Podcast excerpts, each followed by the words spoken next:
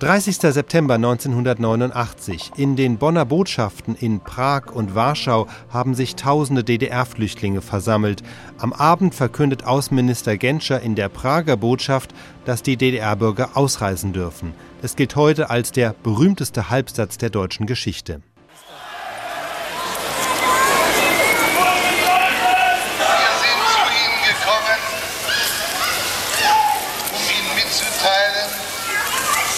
dass heute Ausreise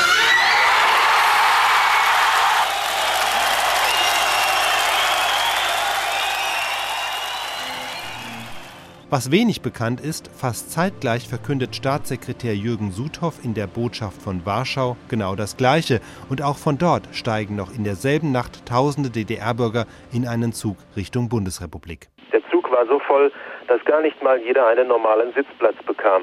Die Deutsche Reichsbahn hatte zum Teil nur Nahverkehrswaggons zur Verfügung gestellt. Trotz der Enge und trotz der Strapazen in den letzten Tagen war die Stimmung gut. Viele winkten und bedankten sich bei den Vertretern der bundesdeutschen Botschaft, als der Zug langsam aus dem Bahnhof rollte. Die DDR-Flüchtlinge wurden begleitet von Staatssekretär Jürgen Suthoff aus Bonn und Franz Bertele, dem Leiter der ständigen Vertretung der Bundesrepublik in Ostberlin. Vorgesehen war, dass die Flüchtlinge während der Fahrt von DDR-Beamten Ausreisedokumente erhalten sollten. Suthoff und Bertele kündigten an, sie wollten die Ausgabe dieser Dokumente überwachen. Für die DDR-Flüchtlinge hatte die Ausreiseaktion am frühen Abend begonnen.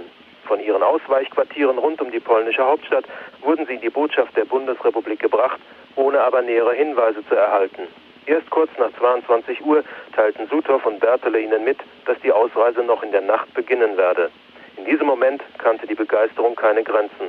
Allerdings gab es zunächst auch Skepsis nachdem die Ankündigung gekommen war, man werde durch die DDR reisen. Beruhigend wirkte erst die Mitteilung der Bonner Unterhändler, sie wollten selbst im Zug mitfahren. Noch den ganzen Samstag über waren immer neue Flüchtlinge zur Botschaft gekommen. In den umliegenden Straßen mehrte sich die Zahl der parkenden Trabis. Diese Autos sollen in den nächsten Tagen ebenfalls in die Bundesrepublik geschafft werden. Ein junger DDR-Bürger sprang vom Auto sofort in einen der Busse, mit denen die Flüchtlinge zum Warschauer Ostbahnhof gebracht wurden.